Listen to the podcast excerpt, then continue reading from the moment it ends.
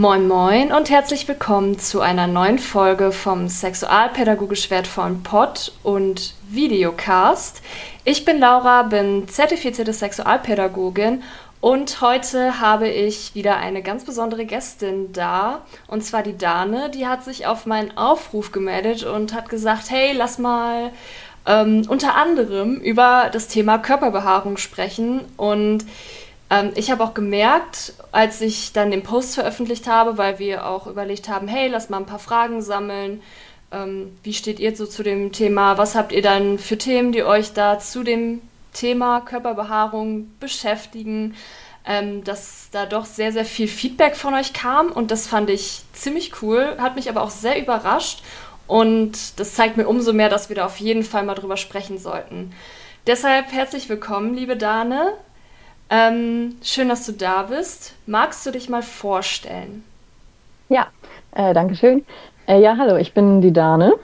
Äh, ich studiere gerade Sozial- und Organisationspädagogik und ähm, beschäftige mich mit dem Körper, äh, ja genau, mit dem Thema Körperbehaarung, ähm, weil es mich selbst sehr beschäftigt, weil ich eine starke Körperbehaarung habe, ähm, schon sehr lange, ähm, aber es wurde auch nach einigen Pillenbenutzungen und Absetzungen immer stärker.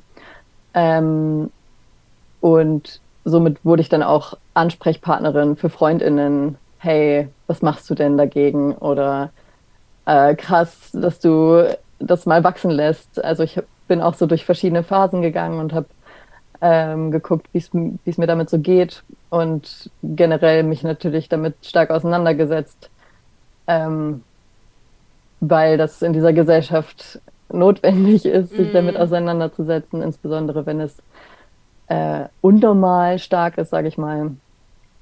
Ähm, genau, und dann bin ich äh, nicht auf einem wissenschaftlichen Gebiet, aber auf einem persönlichen Gebiet zur Expertin darin geworden. Mhm. Ja, das ist auf jeden Fall sehr spannend. Ähm, ich habe auch ein bisschen recherchiert ähm, auf die Fragen hin. Ja, ähm, aber dann hast du ja auch schon sehr, sehr viele persönliche Berührungspunkte mit dem Thema. Genau. Ja. Ähm, ja, wir haben natürlich einige Fragen von euch bekommen und die erste Frage, das fand ich ganz cool, die vielleicht an den Anfang zu packen, ist, ähm, wie ist es eigentlich dazu gekommen, dass das Schönheitsideal so ist, wie es ist? Ähm, wie würdest du denn das aktuelle Schönheitsideal beschreiben, zum, also bezüglich auf Körperbehaarung?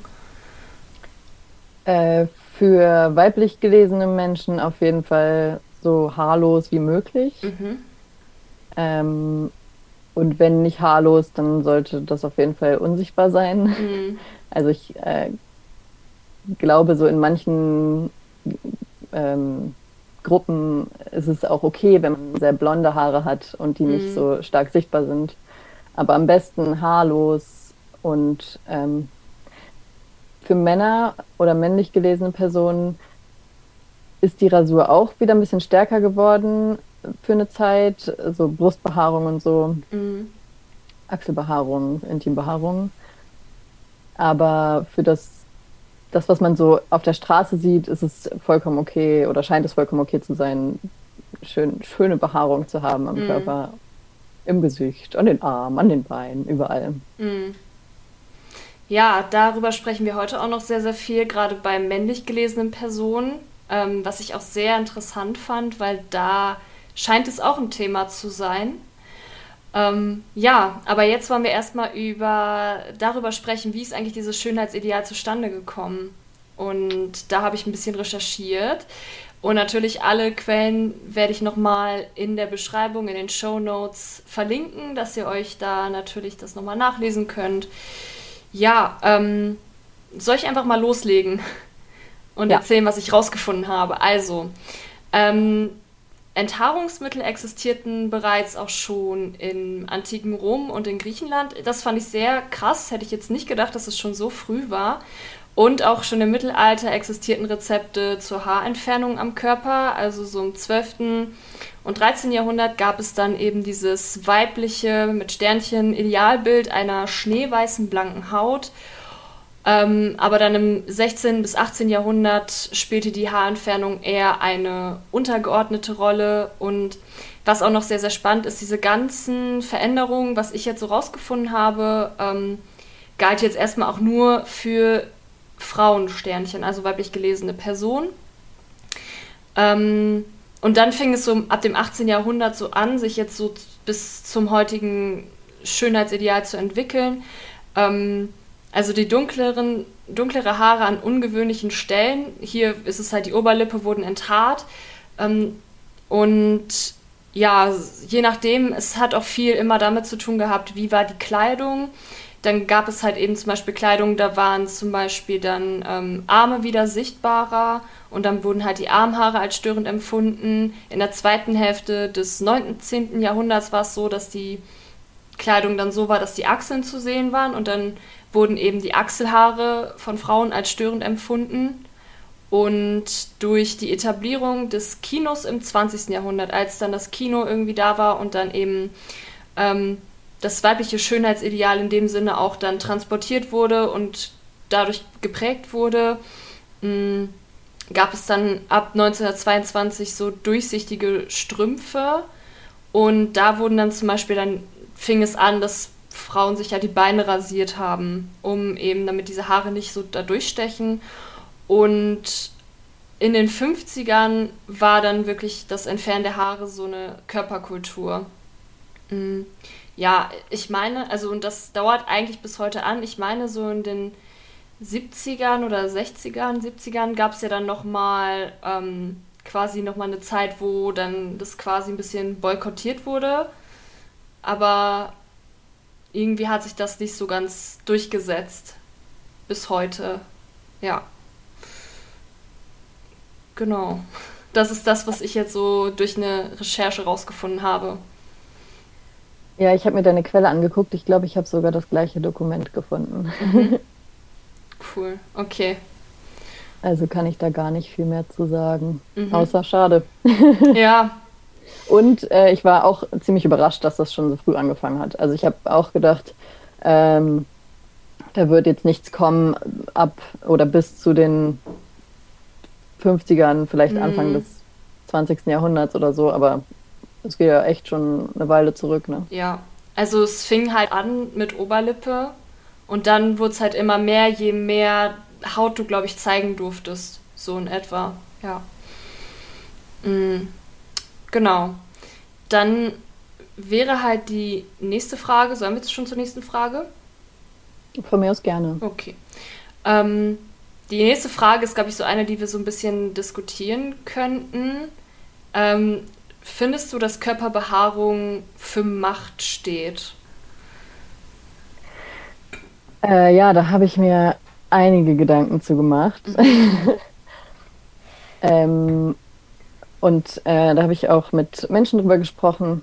Und eine Frage erhielt ich, äh, ja, wer darf denn den eigenen Körper so lassen, wie er ist? Mhm.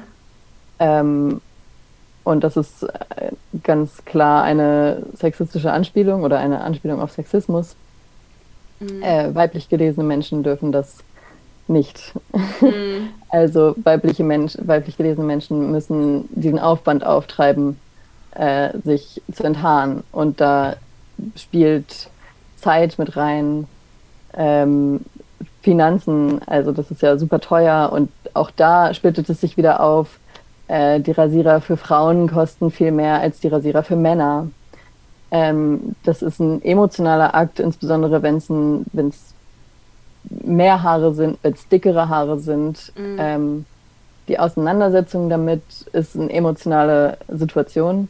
Also für viele wahrscheinlich auch nicht, weil es einfach irgendwie so Normalität geworden ist. Aber aus meiner Erfahrung ist es auf jeden Fall auch sehr emotional. Mhm.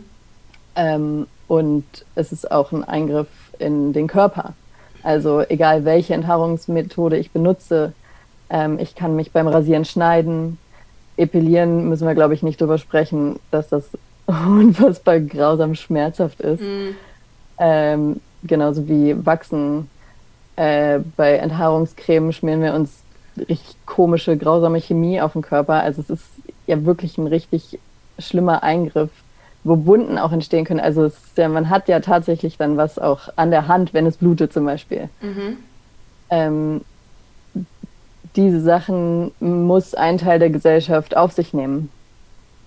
Und ähm, das finde ich ist zum einen schon ein großer Ausdruck oder ein großes Zeichen für dafür, dass es Macht, dass es mit Macht zu tun hat. Mhm. Ähm, jetzt überlege ich mal kurz, ob ich dazu noch was habe. Mhm. Ähm, ja, und auch ähm, genau die Abwertung von Körperbehaarung bei Feministinnen zum Beispiel. Also ähm, eine Person, eine Frau, die ähm, Achselhaare hat zum Beispiel, wird direkt ähm, als Emanze beleidigt oder ja, äh, es wird oft direkt sexualisiert bzw. entsexualisiert, weil weiblich gelesene Menschen oft sexualisiert werden und sobald sie ein bisschen aus der Norm fallen, insbesondere im Zusammenhang mit Feminismus, dann wird diese Sexualisierung ganz schnell wieder weggezogen. Aber am Ende bleibt sie einfach eine, ein Objekt und das ist auch wieder ein Ausdruck von Machtverhältnissen. Ähm, und auf der anderen Seite die Aufwertung von Männern mit Körperbehaarung, zum Beispiel ein ordentlich voller Bart, ähm, zeigt Männlichkeit und hängt auch mit Macht zusammen. Mhm. Ähm, und in diesem Zusammenhang mit, ähm, mit der Ver Ver äh, Verteilung von Männern und Frauen, als ich darüber äh, recherchiert habe, ich habe wirklich nichts gefunden, ähm, habe ich nur Artikel, Bücher, ähm, Weltkarten über Körperbehaarung bei Männern gefunden. Mhm. Also wirklich, also die, die Informationen über die Körperbehaarung oder über das auch im Zusammenhang mit Kultur oder Gesellschaft für Frauen. Also entweder bin ich, bin ich schlecht im Googeln und recherchieren oder es gibt wirklich sehr wenig Informationen darüber. Mhm. Ähm, abgesehen natürlich von Informationen, wie wirst du diese Haare los. Mhm. Da gibt es viele. Ja, also ich kann verstehen, woher halt dieser Gedanke kommt, Körperbehaarung steht für Macht, weil es ja ein bisschen darum geht, um dieses gesellschaftliche Bild, mh, mm, wer darf mehr Haare haben und wer darf halt weniger Haare haben, aber ich weiß halt nicht. Ich finde, es gibt da auch, glaube ich, für jedes Geschlecht auch natürlich wieder unterschiedliche Vorgaben. Es wird damit zweierlei Maß gemessen. Mm. Aber ich weiß nicht, ähm, ob wir schon zum dritten Beitrag übergehen könnten, weil ich finde, das hat auch irgendwie, es passt ganz gut. Ähm, und zwar ist es ja aber auch so, dass eben auch es bei Männern eben oder bei männlich gelesenen Personen oft auch so ist, dass bei denen das auch manchmal zu viel ist für, für deren persönliches, also so, wenn man jetzt über Rückenbehaarung spricht oder Brustbehaarung. Ähm, klar ist das nochmal irgendwie was anderes, aber wie siehst du das? Ich bin da jetzt gerade so ein bisschen ähm, ja, also da, das ist natürlich, also persönliche Dinge sind immer ähm, anstrengend, emotional anstrengend mhm. und ähm, da will ich auch gleich nochmal drauf eingehen. Mhm. Aber vorher möchte ich noch kurz sagen, dass das ähm, bei äh, weiblich gelesenen Menschen ein strukturelles Problem ist. Mhm. Also da gibt es da gibt es diese, diese Ausnahme nicht. Mhm. Da gibt es nicht das, ja, okay, dann setze ich mich damit auseinander und ähm, bin halt stark und rasiere mir nicht die Beine, sondern das hat ein viel größeren, viel größeres Ausmaß mhm. und geht durch die Bank weg. Ja. Ähm, aber ich habe zu der, also vielleicht passt das ein bisschen zusammen. Mhm. Ich habe nämlich auch äh, rausgefunden, dass Darwin ähm, das mal so interpretiert hat, dass das eine evolutionäre Entwicklung ist und mhm. gesagt hat, boah, das ist super geil, entharte oder haarlose Menschen sind, äh, grenzen sich ab von Affen. Das heißt, es muss auf mhm. jeden Fall ein krasser Fortschritt sein. Und ähm, haarlose Körper sind deswegen ein Zeichen von Zivilisation und von mhm. Entwicklung. Ähm, und da gibt es ja auch wieder eine Ab, äh, einen Unterschied zwischen blonden und schwarzen Haaren zum Beispiel. Mhm. Oder ähm, wie gesagt, blonde, blonde Haare sieht man nicht so stark. Ähm, und wenn, ich weiß gerade gar nicht, ob das überhaupt geht, dass ein Mensch viele blonde Haare haben kann, aber ich glaube schon. ähm, genau, wenn ein Mensch einen stark behaarten Rücken hat, aber diese Haare blond sind, dann ist das wahrscheinlich ein kleineres Problem. Mhm. Ja.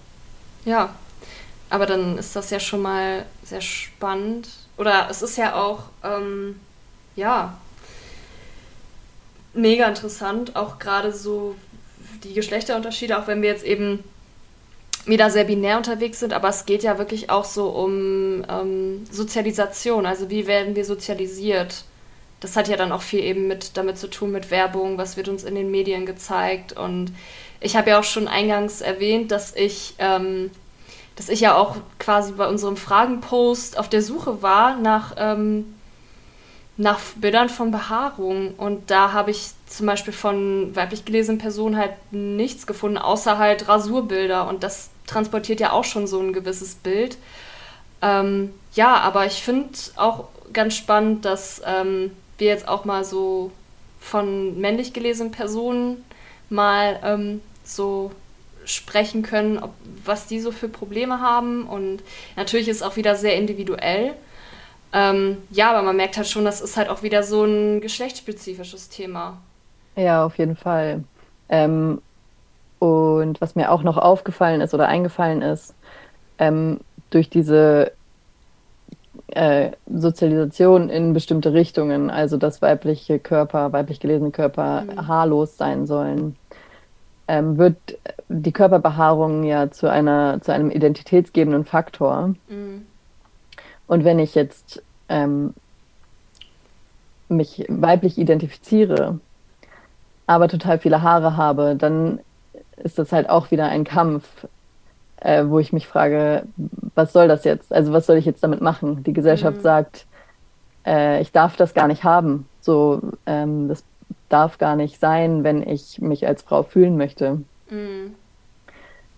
Ähm, und das ist auch ähm, sehr stark in den Informationen, die man im Internet findet, ähm, vermittelt. Also es werden keine geschlechtsneutralen Begriffe verwendet, wie einfach starke Körperbehaarung an mhm. Oberlippe oder ah, ja. äh, es sind immer männliche Körperbehaarungen. Und wenn ich das als Frau lese, dann denke ich mir, was soll das? Also ich, ich bin jetzt ähm, ganz okay so damit. Mhm. Aber ich denke, das kann schon, das kann schon irgendwie auch reinhauen, wenn man damit jeden Tag sich fragt, was, was macht das jetzt mit mir? Mhm. Und es wird ja auch durch Begriffe transportiert. Ich denke gerade einerseits an den Darmbad und ich denke an den Man-Bun.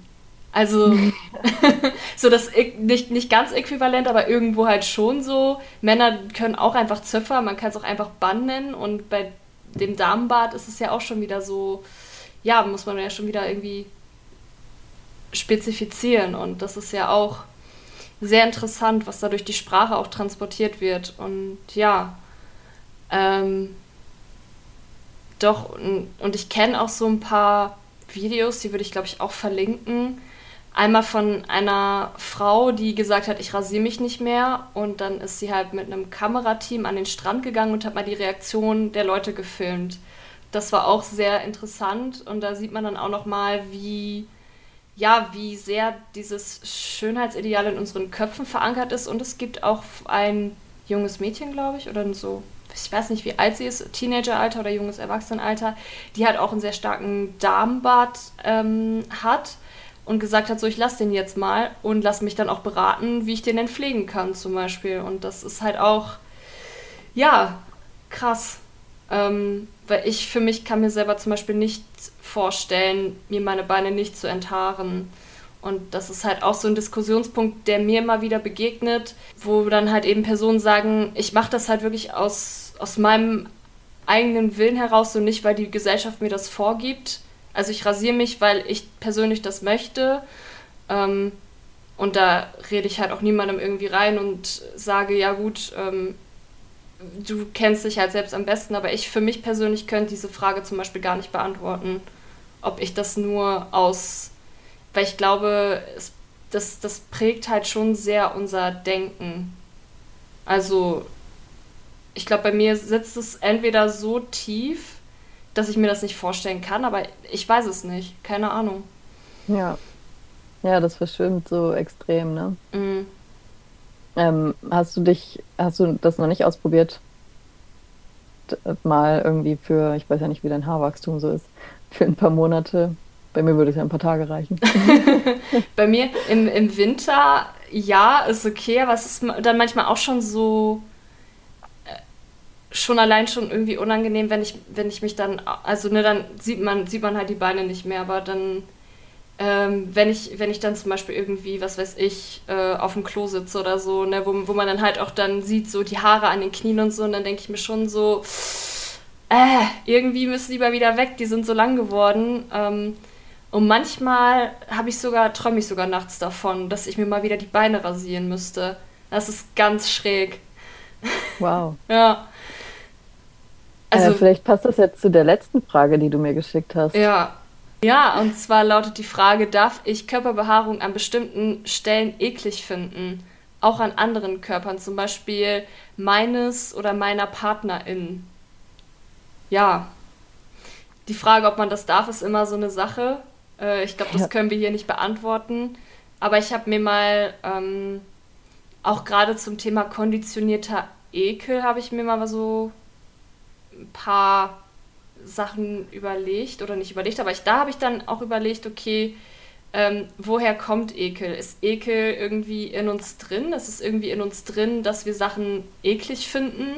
Tun wir das irgendwie von Natur aus oder ist es halt kulturell veranlagt? Und da habe ich mal ein bisschen recherchiert. Soll ich mal loslegen? Hau mal raus. Ich hau mal raus. Und zwar ähm, ist so das Gesamte erstmal, dass Ekel erlernt wird. Also die Grundlage zum Ekeln ist auf jeden Fall da, also dass wir es können, ne, diese Reaktion von wegen Naserümpfen und vielleicht auch Würgereiz und so, aber vor was wir uns ekeln, wird halt erlernt. Babys und Kleinkinder zum Beispiel kennen keinen Ekel und stecken auch zum Beispiel sich Kot oder Würmer, Würmer in den Mund, um das halt irgendwie auszuprobieren. Ähm, stochern auch in toten Tieren rum und so. Ähm, ja. Und die Entwicklung des Ekelgefühls, also dann quasi vor was wir uns ekeln, das wird dann halt mit äh, zwei bis vier Jahren so erlernt und ist halt kulturell geprägt. Also es gibt, äh, da komme ich später auch nochmal zu, und das funktioniert halt durch Umwelteinflüsse und klassische Konditionierung. Du kennst dir es wahrscheinlich, ähm, klassische Konditionierung sagt dir wahrscheinlich was, aufgrund auch mhm. deines Studiums, ne? Ähm, dass man quasi so einen neutralen Reiz dann besetzt. Also es, ich, ich persönlich hatte das mal als Kind, ähm, war ich mit meiner Familie irgendwie, oder als, ich war glaube ich zwölf oder so, ich war mit meiner Familie im Restaurant. Mh, mm, nachdem wir im Museum waren, haben wir im Restaurant gegessen und ich habe dann irgendwie was mit Pilzen gegessen. Ähm, habe ich so bisher dann noch nie gemacht. Ähm, und dann, ähm, ja, hatte ich irgendwie Pilze gegessen und dann mitten in der Nacht bin ich wach geworden und habe dann ähm, eine Lebensmittelvergiftung gehabt. Und seitdem mochte ich dann keine Pilze mehr essen und fand die irgendwie eklig. Und das ist quasi diese klassische Konditionierung. Es muss ja nicht an den Pilzen gelegen haben, sondern kann eben auch was anderes gewesen sein. Wahrscheinlich irgendwelche Viren, Bakterien. Aber mh, mm, ich habe das halt mit den Pilzen verknüpft. Ja. Und ja. Äh, das ist dann quasi, wo neutraler Reiz dann quasi zu einem klassisch konditionierten Reiz wurde. Und ja, das ist ja auch zum Beispiel dann etwas klassische Konditionierung ähm, und ja, wie gesagt, es ist kulturell geprägt. Also es gibt zum Beispiel auch so einen so Fisch, der nennt sich Surströmming. Der riecht halt wohl wirklich abartig. Auf YouTube gibt es auch ganz viele Challenges, wo Leute den dann essen müssen. Und in Schweden gilt der eben als Spezialität. Und die essen den da halt so, aber in, in, bei uns zumindest wird da wirklich, gibt es da Challenges und Leute übergeben sich allein schon, wenn sie es riechen. Und ja, ähm, genau. Und ähm, was ich noch rausgefunden habe oder was da dran stand, war, ähm, dass Ekelauslöser sich mit dem Zivilisierungsgrad vermehren oder mehr werden. Also weil das Nahrungsangebot bei uns sicherer ist, ähm, verlagert sich auch dieser Ekelreflex ähm, das heißt also quasi, vor was wir uns ekeln, verändert sich auch. Also zum Beispiel so ein interpersoneller Ekel. Manche Leute ekeln sich vor aufgewärmten Stühlen. Oder eben so ein moralischer Ekel, wenn halt Tabus gebrochen werden. Also zum Beispiel, wenn jemand öffentlich nackt ist oder man öffentlich Gewalt sieht. Und manchmal verlagert sich es auch so, dass Leute harmlose Gegenstände eklig finden. Wie zum Beispiel gab es eine Frau, die Knöpfe eklig fand. Zum Beispiel. Ja, und Oder die eigene Körperbehaarung. Genau. Also, ja, richtig. Und das merkt man dann halt, ähm, das ist ja dann wahrscheinlich auch einerseits kulturell geprägt. Na, einerseits, dass es halt nicht sichtbar ist, dass Frauen zum Beispiel weiblich gelesene Personen Körperbehaarung haben oder dass Männer eine starke Rückenbehaarung haben. Mm. Und dann wird es ja auch nochmal transportiert, so nach dem Motto, vielleicht ist es dann ja so, man äh, ist dann irgendwie in der Schule, beim Sportunterricht hat sich zum Beispiel nicht rasiert und dann wird dann gesagt, oh, das ist voll eklig, wenn du da irgendwie rasier dich mal und das ist ja dann auch eben wieder diese, es ist ja dann eher, ich würde sagen, ich weiß nicht, ob man da, ich glaube nicht, dass man da von klassischer Konditionierung sprechen kann, aber ähm, es sind eben diese Umwelteinflüsse. Also es wird ja schon irgendwo beigebracht, was wir eklig finden sollen und was nicht. Und ja, ich meine, das lernen wir auch irgendwo von klein auf. Ich denke mal, wir sehen es auch bei unseren Eltern. Mama hat rasierte Beine zum Beispiel und ja, genau. Ja, und selbst in den Werbungen für ja. Rasierer werden keine behaarten Beine benutzt. Um es, werden, es werden rasierte Beine rasiert. Ja. ja, und wenn man dann eine Rasur sieht, dann ist es ja halt quasi animiert dargestellt, ne? Quasi diese eine, diese eine Pore oder nee, diese, dieser eine Follikel quasi mit dem ein Haar, wo dann der Rasierer drüber geht. Ja. Ja. Zum Glück ist es nur dieses eine Haar. Mhm. Puh. Ja. Genau. Das ist das, was ich zum Thema Ekel rausgefunden habe. Ob man es darf, keine Ahnung. Ähm, also es ist nachvollziehbar, warum man es eklig findet. Und ich weiß auch nicht, ob man sagen kann, dass man das irgendwie wieder wegbekommt. Also ob man sowas auch wieder verlernt quasi. Das wüsste ich, also kann ich jetzt so halt nicht beantworten, aber das weiß ich nicht, ob, ob wir das in unserer Generation noch verlernen können. Hast du da irgendwie eine, eine Idee? Oder? Ähm, also ich denke da zum einen an Verhaltenstherapie, die ja eigentlich genau damit arbeitet, mhm. ähm, klassische Konditionierungen wieder zu zerstören quasi. Ähm, und auch generell sich, sich, sich selbst zu verändern. Also wir leben ja auch in einer Welt, äh, in der wir nach Selbstverbesserung und Selbstoptimierung streben sollen. Mhm. Und das wäre ja auch nicht möglich, wenn es diese Möglichkeit nicht gäbe, äh, sich generell zu verändern. Mhm. Und ähm, auch wenn ich natürlich nicht unbedingt dieses kapitalistische System vorantreiben möchte, aber es wäre auch sehr äh, pessimistisch zu sagen, dass wir diese Möglichkeit nicht haben, uns zu verändern. Mhm. Und ähm, also ich erinnere mich zum Beispiel, äh, als ich angefangen habe, Instagram zu haben, mhm habe ich, also ich wusste auch generell nicht, wie das funktioniert und habe erstmal bin allen Leuten gefolgt, die mir so über den Weg gelaufen sind. Und es waren dann auch ganz viele normschöne Personen und mhm. ähm, dann habe ich halt auch gemerkt, wie ich sehr dolle diese, diese, diese Normschönheit feiere. Mhm. Und irgendwann weiß ich nicht mehr warum, ist irgendwas passiert und ich dachte, hey, das ist ganz schön kacke, dass nicht normschöne Personen jetzt so eine emotionale Reaktion von mir kriegen, dass ich die unangenehm finde. Mhm.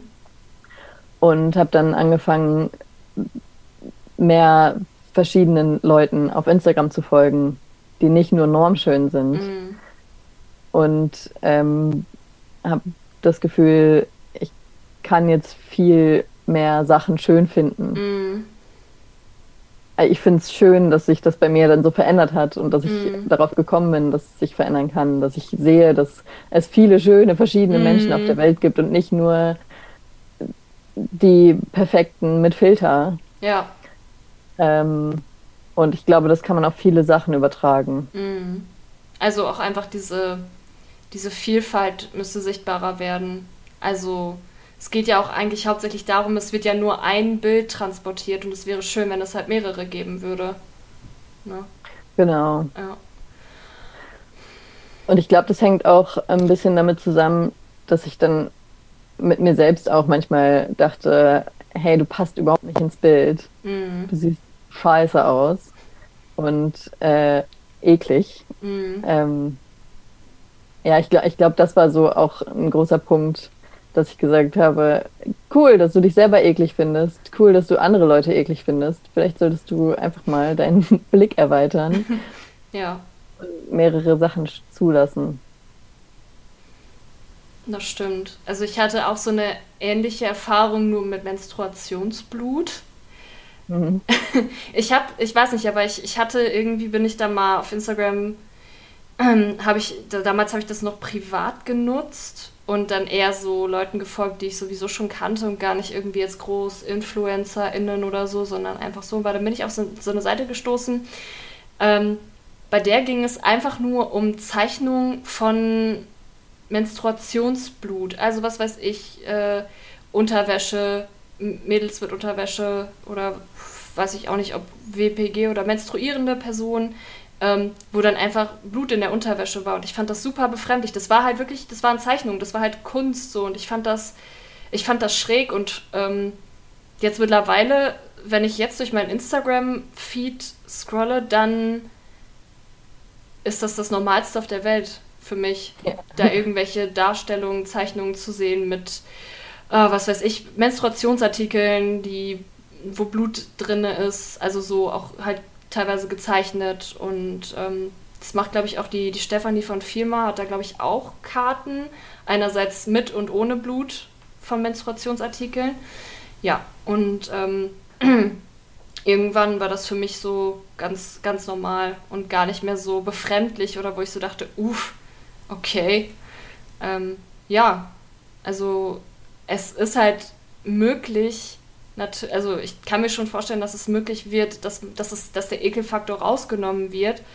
Ist halt nur die Frage, ähm, schränkt es einen ein, diese, dieses, dieses, das eklig zu finden?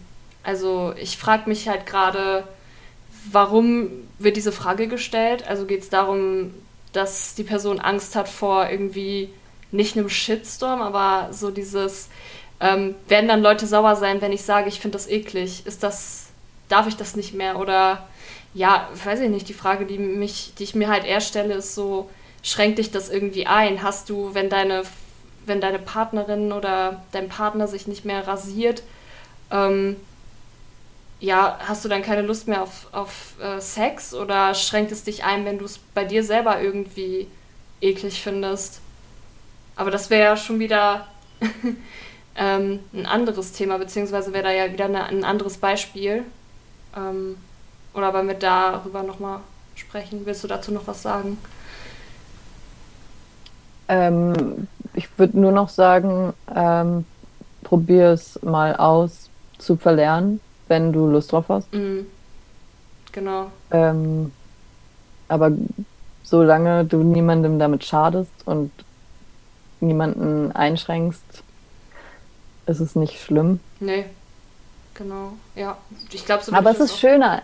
Es ist schöner anders. Ja, es ist, glaube ich, gut, weniger Sachen zu haben, vor denen man sich halt ekelt. Klar. ja. Ne? Ja. Mm, genau. Das, das hat mich halt gerade an die, an die, an eine Frage erinnert, die mir äh, zugeschickt wurde, beziehungsweise war es eher so ein, so ein anonymer Beitrag. Und da habe ich dann gefragt, ob ich das trotzdem mal mit reinnehmen darf, weil ich das halt einfach spannend fand. Ne, weil es da ja halt eben auch äh, um eine eher männliche Sicht geht, ohne das jetzt immer irgendwie nach vorne stellen zu wollen oder so. Ähm, ich, ich war halt einfach nur überrascht, weil das Thema war für mich eher so in diesem, in diesem weiblich gelesenen Kontext präsent und gar nicht so in dem Kontext, dass männlich gelesene Personen da auch irgendwie große Probleme mit haben. Und deshalb fand ich das halt so spannend. Soll ich, ich lese einfach mal vor. Mhm. Also, ähm, mein Partner hat einen stark behaarten Rücken und schon immer schämt er sich dafür. Allerdings kümmert er sich drum und lässt sich den Rücken regelmäßig enthaaren. Trotzdem kommt das Thema immer wieder bei ihm auf und ich schaffe es irgendwie nicht, ihm klarzumachen, dass es mich nicht stört. Das finde ich super schade, weil das ihn in viele Bereichen einschränkt. Wünschenswert wäre es, wenn das Thema Körperbehaarung nicht mehr so ein Problem für die Allgemeinheit wäre. Dann würden sich einige Menschen hoffentlich nicht mehr so schämen. Ja. Ja. Wünsche gehen raus. Mhm, wirklich, ja. Als ich das gelesen habe, habe ich gedacht, äh, I feel you. Mhm. Und habe mich gefragt, was hilft mir. Mhm. Ähm, wenn PartnerInnen sagen, hey, das ist okay für mich oder das finde ich sogar schön. Also ich glaube, tatsächlich positive Bestärkung hilft noch mal mehr als, ja, das finde ich okay, weil das ist halt so doll im Negativbereich, dass es sich anfühlt, als wäre okay nicht genug. Mhm. äh, ich will, dass du es richtig schön findest.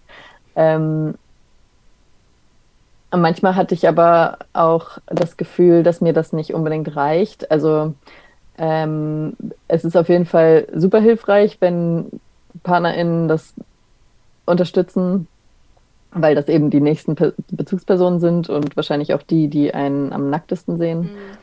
Ähm, aber, und ich denke, da kommt es dann halt auch darauf an, wo sind meine äh, Unsicherheiten.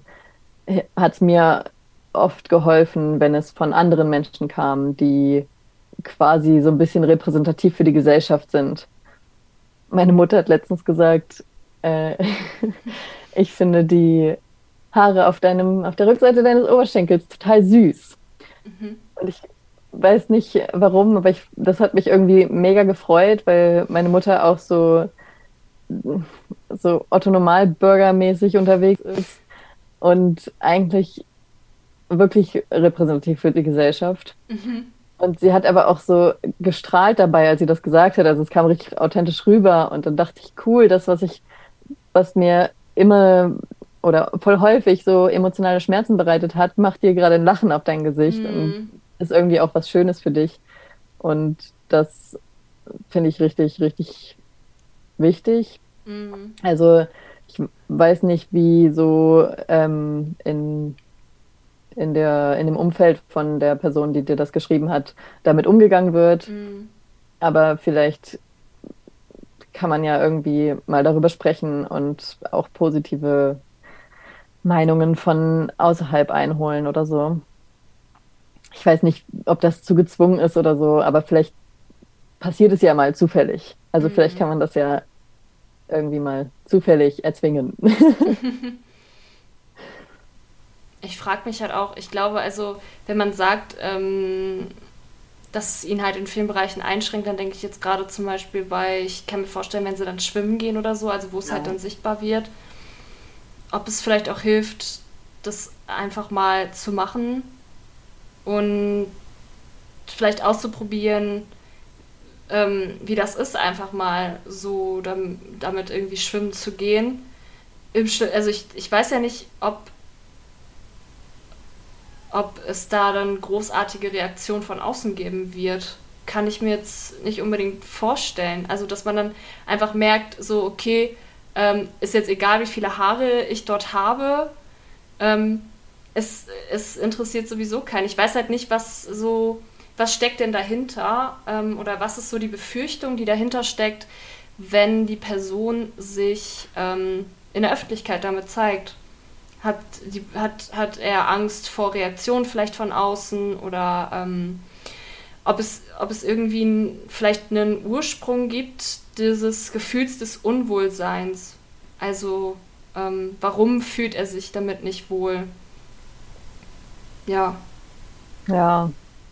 Ja, ich kann mir vorstellen, dass es Blicke sind, vielleicht auch vielleicht auch angeekelte Blicke mhm. oder so. Und das ist nicht so schön. Mhm. ja, ich mache manchmal so Gedankenexperimente, wo ich so tue, als wäre das, was ich an meinem Körper ha habe, Körperhaare habe, mhm. Mhm. Äh, was richtig geil ist und als wäre das was, was womit ich, keine Ahnung, sogar berühmt werden könnte oder so. Mhm. Ähm, wenn ich gerade seelisch stark bin, dann funktioniert das manchmal. Das mhm. könnte der Partner ja vielleicht mal ausprobieren. Mhm. Ähm, aber generell verstehe ich voll den Konflikt von, ich finde es so hässlich und ich finde es gleichzeitig so scheiße, dass ich so hässlich finde, weil es ein Teil von mir ist. Ja.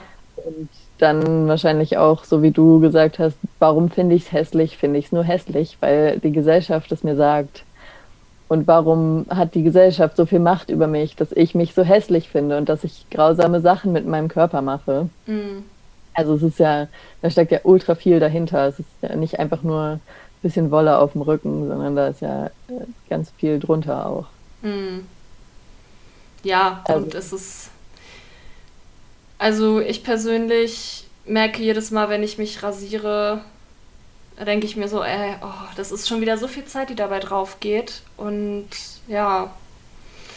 Also ich habe auch schon, eigentlich, ich glaube, ich habe alle Haar Haarentfernungsmethoden, glaube ich, schon einmal gemacht. Außer Waxing, da habe ich stattdessen Sugaring gemacht, weil das wohl ein bisschen, bisschen schonender ist. Aber ich habe eigentlich alles soweit schon mal gemacht und ja, naja. Ja, es gibt spaßigere Sachen. Ja, das stimmt.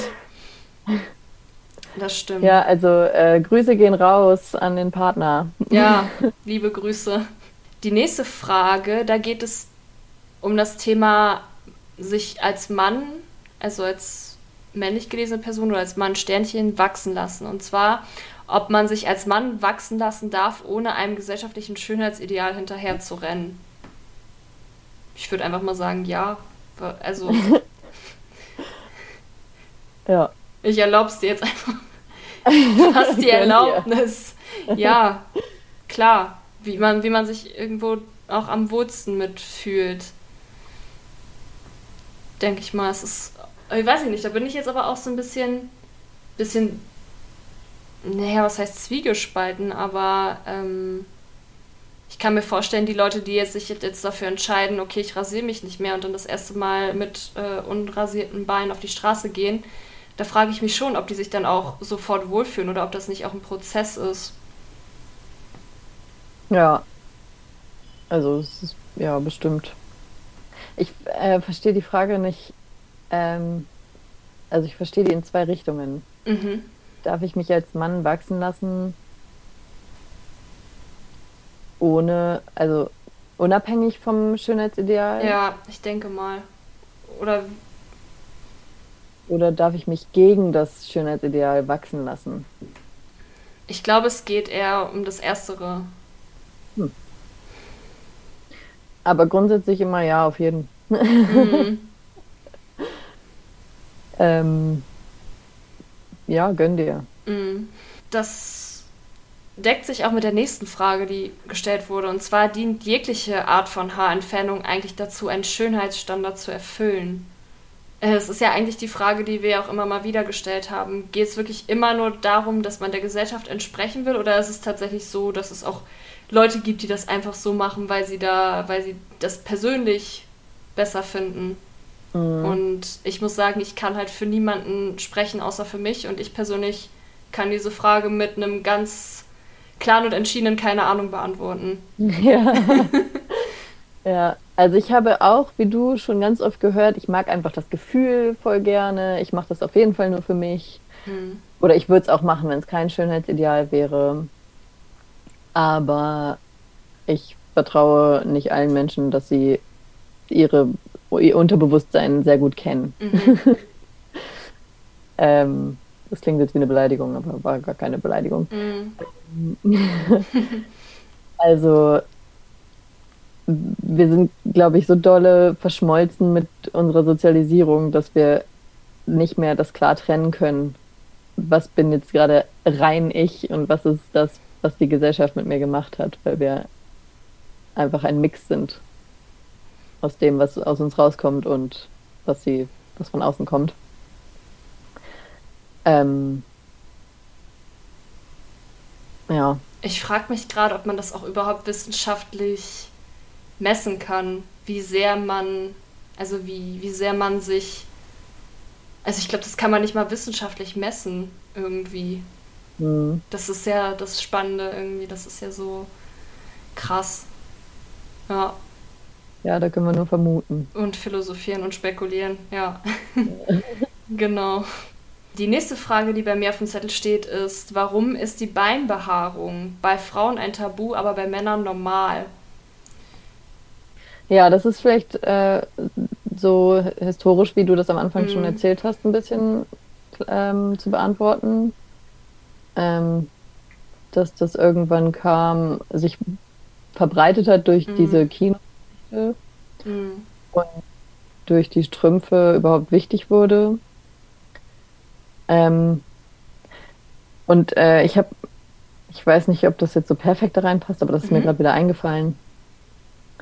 Ähm, dieser komplette haarlose Körper von weiblich gelesenen Menschen mhm. erinnert ja sehr stark an Kinderkörper. Also sobald wir in die Pubertät kommen und sobald wir Haare bekommen an dem, am Körper, die sichtbar werden, sollen wir sie abrasieren. Mhm. Und ähm, ja, genau, das habe ich äh, in Bezug auf diese Machtfrage mir gedacht, äh, dass das Machtverhältnis zwischen erwachsener Person und Kind auf jeden Fall sehr klar ist. Ähm, und dass da vielleicht auch so ein Machtverhältnis hergestellt werden möchte, indem man ähm, weiblich gelesenen Menschen äh, sagt, sie müssen sich komplett enthaaren, mhm. um einem Kind zu ähneln, um diese Machtverhältnisse noch klarer zu machen. Mhm. Äh, das kann ich jetzt nicht belegen oder so, das war nur ein Gedanke. Mhm. Ähm, und ja, also ich, ich glaube, dass es schon viel damit zu tun hat, dass Macht hergestellt werden möchte. Ähm, von einer Personengruppe auf eine Personengruppe. Also, dass es eine machtvolle Personengruppe gibt und eine ohne Macht. Mhm. Ähm, und deswegen Männer das machen dürfen und Frauen nicht. Mhm. Ja, ich frage mich halt auch, ob das viel mit dem Frauenbild an sich zu tun hat. Ich hatte jetzt irgendwie so den Gedanken, ich weiß ja nicht, schwierig, ob es vielleicht auch was mit dem Thema Gewicht zu tun hat, dass Beine vielleicht dünn, dünner sein sollen oder so schlank sein sollen und dann Haare vielleicht. Es ist aber, glaube ich, ein bisschen sehr weit aus dem Fenster gelehnt. Weiß ich jetzt auch nicht. Ähm, hm. Ja. Dass das dann äh, dünner wirkt. Ja. Ja. Also da muss ich sagen, da könnte ich jetzt auch nur spekulieren. Und da müsste man, glaube ich, noch mal ein bisschen weiter in die Geschichte reingucken und noch mal ein bisschen tiefer gehen. Weil ich finde auch, also zumindest die Quelle, die ich jetzt so gefunden habe, die beantwortet auch nicht genau, wie das entstanden ist, wie das entstanden ist oder wo, wie das begründet wurde, warum sich Frauen rasieren sollen. Steht nur, das war das Idealbild, aber es wird nie gesagt, warum. Und deshalb finde genau. ich diese, diese Frage nicht so leicht zu beantworten. Vielleicht muss ich da noch mal tiefer graben. Wenn, äh, dann müsst ihr, müsst ihr Bescheid sagen. Schreibt es irgendwie in die Kommentare oder schreibt mir oder schreibt uns, ähm, wenn ihr dazu noch mal mehr wissen wollt. Wenn euch das noch mal ein Anliegen ist, dann gehe ich da noch mal tiefer rein. Ja. Wenn es möglich ist. Wenn es möglich ist. Und sag mir Bescheid, wenn du besser bist im Recherchieren. ja, mache ich. Ähm, was mir dazu auch gerade noch eingefallen ist, ähm, es gibt ja auch diesen Mythos, dass äh, Körperbehaarung unhygienisch sei. Mhm. Und äh, so wie Männer rülpsen dürfen, furzen dürfen, auch mal ordentlich nach Schweiß müffeln dürfen, mhm. Äh, im Gegensatz zu Frauen, äh, mhm. könnte das ne, vielleicht auch damit zusammenhängen. Also, dass Männer wild sein dürfen und Frauen eben nicht. Die müssen gepflegt sein und ja. ganz rein. Du hattest ja auch über Darwin gesprochen. da kam, da kam mir jetzt auch so ein bisschen der Gedanke, ne, das hat Darwin ja auch so gesagt. Ich meine, es ist ja auch nicht nur beim Thema irgendwie Sitten oder Manieren, sondern ja auch beim Thema Sexualität. Frauen müssen ja dann auch eher die, der vernünftigere Part sein, während hm. Männer, also ne, ne, mit Sternchen und ähm, ja, genau. Äh, da ja auch eher dann so diese, eher das triebige Geschlecht ist. Das Geschlecht, das immer Lust hat und ähm, das dann auch von, und dass die, die Frauen dann quasi was ich aber auch irgendwie spannend finde, dass die dann quasi die Verantwortung dann dafür haben, wie, also ob jetzt der Sex stattfindet oder nicht. Und das, da, da macht man ja auch wieder zig Fässer auf. Ne? Das heißt ja auch immer, sie lässt ihn ran oder so. Aber dann auf der anderen Seite werden sie dann sprachlich auch immer als sehr passiv beschrieben. Also wenn, dann wird, wird sie gebumst oder so und nicht andersrum. Oder wenn die dann sagen, äh, oder, oder wenn Männer untereinander dann sprechen, irgendwie, oh, die habe ich richtig weggeflankt und dann ist er halt der aktive Part und sie der passive, aber auf der anderen Seite hat sie die Verantwortung, wie Sex halt stattfinden muss. Also zum Beispiel, dass sie ihn ranlässt. Also es ist ja selten, dass irgendwie eine Frau mal sagt, er hat mich nicht rangelassen oder sowas. Ja, oder auch äh, den Grad der Dreckigkeit bestimmt oder ja. so. Genau. Ja. Und äh, ja. Ja, nee, das hat mich daran gerade erinnert, an dieses Zivilisierte und Vernünftige irgendwo. Dass, die, dass es Frauen eher zugeschrieben wird, vernünftig zu sein, während Männer dann eher so eher tendenziell äh, so ein bisschen mehr ne, triebig sein dürfen oder so, ja. Ja. Ähm, sehr behaarte Frauen wurden übrigens eine Zeit lang auch mal als sehr, sehr erotische Wesen gesehen. Aha. Ähm, ich habe versucht, mir ein Buch runterzuladen. Es hat leider nicht funktioniert. Oh. Deswegen konnte ich nur einen Ausschnitt lesen. Aber vielleicht kann ich da auch noch mal was nachtragen. Mhm. Oder was nachreichen, wenn ich mehr rausgefunden habe. Ja, cool. Ähm, ja, es gab auf jeden Fall eine Zeit, in der Männer sehr, sehr, also Männer in ähm, Literatur mhm. sehr lustvoll über behaarte Frauen gesprochen haben, geschrieben haben. Spannend. Ja, ja cool. und ähm, das wird, glaube ich, auch so ein bisschen im Zusammenhang mit äh, Androgen untersucht in diesem ähm, Buch. Mhm.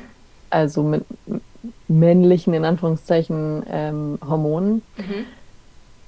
Und das finde ich auch wiederum ziemlich lustig, dass Frauen, die männliche Hormone haben, sexuell attraktiv sind für andere Männer. Mhm. Also ja, ich werde in diesem Buch nochmal, wenn ich es geschafft habe, es mir runterzuladen, ein bisschen rumstöbern und vielleicht kann ich da noch was nachreichen. Ja, klar, gerne. Ähm, wollen wir über Mythen sprechen zum Thema ja. Körperbehaarung? okay. Gute Überleitung. Du äh, hattest ja schon darüber gesprochen, dass ähm, Körperbehaarung, Körperbehaarung unhygienisch ist, dass das der Mythos ist. Mhm. Willst du dazu noch mal mehr sagen? Äh, ja, also sind sie nicht. Mhm. Überraschung. Ähm, du hast ja auch schon gesagt, oder nicht gesagt, sondern geschrieben, mhm. dass sie ähm, zwar eine Funktion haben und ursprünglich auch mal eine größere Funktion hatten, mhm. ähm, aber die ist jetzt nicht mehr so stark, wie sie mal war. Also das heißt, es ist nicht schlimm, wenn man sie abrasiert oder mhm. entfernt, mhm. weil man dadurch nicht extrem eingeschränkt wird. Außer natürlich finanziell. ja. Ähm, ähm, was unhygienisch sein kann, wenn man sich die Haare entfernt, ist, dass man sich schneidet und so Viren und andere lustige Sachen in den Körper eindringen können. Mhm. Das ist total scheiße. Ähm, aber man schwitzt nicht mehr, man stinkt nicht mehr, es hat überhaupt nichts mit Hygiene zu tun. Die Haare im Intimbereich sind dafür da, um hier Kollegis rauszulassen, Bakterien und Viren, die nicht mhm reinzulassen. Äh, die Achselhaare sind dafür da, um Schweiß wegzupusten und ähm, die Oberfläche größer zu machen, damit äh, Schweiß schneller abtransportiert werden kann. Also es hat und Beinhaare, also bitte, die haben was, was, was soll daran unhygienisch sein? Sorry. Mhm. Ähm, ja, also es hat nichts mit Unhygienischkeit zu tun. Mhm. Und wenn wir behaupten würden, dass es nicht hygienisch ist, dann was machen dann männlich gelesene Personen den ganzen Tag? Dann müssten die ja müffelnd und krank durch die Gegend rennen. Ständig. Und das ist ja Bullshit. Mhm. ja, du hattest auch schon gesagt, die haben ja ähm, eine Funktion und ähm, ich äh, in dem Buch ähm, Viva la Vagina, das ist halt von zwei Gynäkologinnen geschrieben, ähm, die haben halt auch so ein paar Haar-Körperbehaarungsmythen aufgegriffen. Und da, die haben zum Beispiel auch geschrieben, dass die äh, Körperbehaarung ähm, die sexuelle Empfindsamkeit erhöht, gerade die Intimbehaarung. Und zwar durch das Streichen über das Haar löst halt, biegt es sich natürlich und dann wird ein Signal an den Follikel, also es ist quasi, wie kann man sich das vorstellen, die Wurzel des Haares wird dann ein Signal ähm, gesendet und das, dann wird da eine Nachricht an das Nervensystem gesendet. Und wenn diese Haare halt nicht gestreicht werden, weil sie halt ne, abgeschnitten wurden durch die Rasur, ähm, büßt man auch so ein bisschen ähm, was ein an, an, an, äh, an Gefühlen. ja. Ähm, genau. Ja. Mm, ein Mythos, der auch ja, glaube ich, noch sehr viel kursiert, ist eben das Rasieren oder Haarentfernung oder nee, eher Rasieren zu dichterem Haarwuchs führt, dass die Haare dicker werden und auch schneller wachsen, wenn sie rasiert werden. Und ähm, ja, es ist einfach so, dass ähm, wie viele Körperhaare wachsen und wann sie anfangen zu wachsen, genetisch bedingt ist.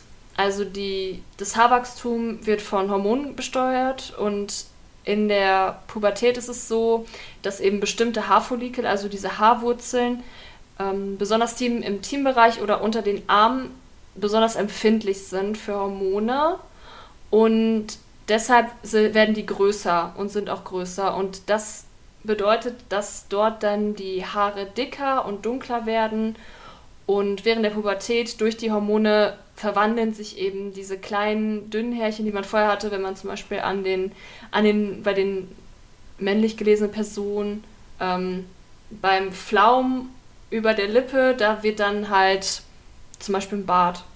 Oder ne, die werden halt dicker, dichter und ja, deshalb verwandeln die sich dann in erwachsene Haare. Mhm es scheint wahrscheinlich so, dass die Haare dann dichter, dicker werden und schneller wachsen. Für viele, weil sie eben mit dem Rasieren anfangen, wenn sich das Haarwachstum gerade verändert. Aber eigentlich bestehen Haare nur aus toten Proteinen und nur im Haarfollikel gibt es, gibt es Leben. Das heißt also, dass ähm, quasi die Haarfollikel gar nicht bemerken, wenn überhaupt das Haar abgeschnitten wird. Und sie produzieren Haare eben im selben Tempo weiter wie sonst auch. Hm. Klar wirken halt Haare steifer und dicker, aber es ist eben so, wenn man sie halt wachsen lässt, werden sie ja bis zur Spitze dünner und fühlen sich dadurch weicher an. Und wenn die halt rasiert werden, dann bleibt natürlich die, ähm, das, die Haarspitze nochmal ein Weilchen dick, bevor die überhaupt dünn wird. Ja. Und das ist so einer von den Mythen. Genau. Ja, weil man die ja auch an der dicksten Stelle meistens Richtig, abrasiert ja. und dann das ist halt wie, wenn man äh, Kopfhaare hat und die mhm. sind, äh, die Spitzen sind irgendwann so ein bisschen spröde geworden mhm. und sehr mhm. dünn. Wenn man die dann abschneidet, dann merkt man ja auch, dass es dicker ist. Ja. Wenn man sie einfach an einer dickeren Stelle abgeschnitten hat. Aber auch da, wenn man das umdrehen würde, wie geil haarig würden alle Menschen aussehen, wenn man einen stärkeren Haarwuchs kriegen würde, sobald man sich rasiert. Mhm. Also dann hätte ich kein Problem mehr. ja, das stimmt. Ähm, genau, ich habe jetzt hier auch noch mal. Ähm, jetzt geht es hier bei mir eher so um das Thema Haarentfernungsmethoden und Pickel. Hast du noch irgendwelche Mythen zum Thema Körperbehaarung? glaube, der, die größten beiden sind tatsächlich die Mhm. äh, Rasur und der dickere Haarwuchs und die Hygiene. Ja. Ähm, ja, vielleicht nochmal zum Thema Haarentfernung. Epilieren und Wachsen können zu dünnerem Haarwuchs führen, ähm, weil das Haar eben mit der Wurzel entfernt wird. Und dadurch werden halt die Follikel beschädigt und das Haar braucht nochmal dann eine Zeit, um sich wieder auszubilden. Aber dadurch besteht eben auch die Gefahr für eingewachsene Haare, weil dünnere Haare haben es schwerer, eben durch die Haut zu kommen oder die zu durchdringen. Und dann kann es eben sein, dass sie unter der Haut irgendwie bleiben und da einwachsen. Und ähm, dann ist es eben so, dass die teilweise sich dann auch entzünden und dann wie zu Pickeln werden. Und diese Pickel bitte nicht ausdrücken, weil sonst können sich Narben bilden. ähm, ja, und da ist es eben so, bei Ent- Enthaarungscreme ist es dann nochmal ein bisschen anders. Da hat man halt eine weniger große Gefahr, also deutlich weniger große Gefahr, dass, ähm, dass sich eben das Haare einwachsen, weil diese Enthaarungscreme das Haar zerschmilzt. Das hast du ja auch schon erzählt, da ist eben ne, viel irgendwie Chemie drin, die dann eben das Haar zerschmilzt und ähm, ne, also, aber die Haarfollikel bleiben halt eben bestehen, werden nicht beschädigt. Und dadurch hält halt das Ergebnis auch nicht so lang, als wenn man sie epiliert und wachst. Ja, und ähm, genau.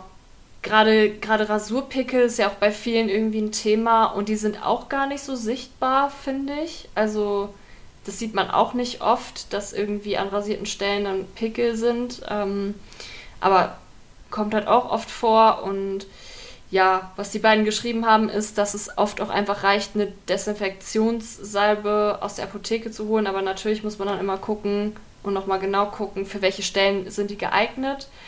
Ähm, ja, ich hätte jetzt auch noch gar keine Enthaarungscreme gefunden, die zum Beispiel für den Intimbereich gedacht ist. Mm, Das gibt es, glaube ich, nicht, weil dann die Chemie doch zu stark ist, weil die Haut da doch zu sensibel ist. Und ja, genau, das ist so das, was ich jetzt nochmal so herausgefunden habe. Ich könnte jetzt noch irgendwas zum Thema Lasern sagen. Ähm, habe ich auch eine Zeit lang gemacht, habe aber diese Lasertherapie abgebrochen, weil es auf Dauer zu teuer war. Weil ich, ich weiß nicht, ich habe ich hab auf jeden Fall, also ich habe Bikini-Zone gemacht, ich habe Beine gemacht und Achseln. Und dann zahlst du halt schon 260 oder so bei einer Kosmetikerin ähm, im Pro Monat. Sitzung? Ja, pro Oh, wow. Sitzung. Ja. Also das ist, ähm, und dann ist es ja auch noch so, dass irgendwann einzelne Härchen auch wieder wachsen oder wachsen können. Ähm, also es ist ja so, dass dann quasi auch die Haarfollikel oder ich glaube, das ist so, die Wurzel wird dann komplett zerstört durch eben diese Lasertherapie und man hat sechs bis zehn Sitzungen etwa. Kommt auch immer ganz drauf an, wie sind, äh, was für Haare hast du. Ne, bei dunkleren Haaren dauert es meistens auch länger und ja, ähm, genau. Lasertherapie, man muss halt ähm, immer rasiert dorthin kommen ähm, und die Behaarung muss dann auch immer bedeckt sein. Also die darf nicht durch Sonneneinstrahlung irgendwie, also die Körperstellen dürfen keine Sonneneinstrahlung bekommen. Das ist ja das, was mir halt gesagt wurde. Ja, und ähm, genau, da kann man ganz schön viel Geld halt auch lassen. Und man muss halt in ein, ein paar Jahre später kann es halt sein, dass einzelne Härchen wieder wachsen und dann muss man halt auch wieder hin. Ja, Das klingt auch nicht so spaßig. ja, muss man sich auch gut überlegen und man muss halt das Geld dafür haben. Mhm. Ja. Krass. Mhm. Und wie ist das jetzt gerade bei dir? Ja, also das hat sich alles wieder regeneriert, ist also alles wie vorher. Das ist jetzt auch schon zwei Jahre her, weil ich hatte, ich glaube, ich hatte fünf Sitzungen und dann habe ich es halt abgebrochen, weil äh, ich gemerkt habe, okay, das kann ich mir auf Dauer nicht leisten. Und Mhm. Ja, mittlerweile rasiere ich mir meine Beine mit einem Nassrasierer und ja, weil irgendwie durch die Enthaarungscreme bekomme ich dann doch irgendwie so ein bisschen Rasurbrand, weiß ich jetzt aber auch nicht. Und ja, genau, Krass. ja. Ja, das klingt danach, als hätte sich das Geld so richtig gelohnt. Ja, voll. Also hätte, ich hätte langfristiger planen müssen auf jeden Fall und auch wirklich wissen müssen, okay, das Geld habe ich auch safe dann immer da. Hm. Ja.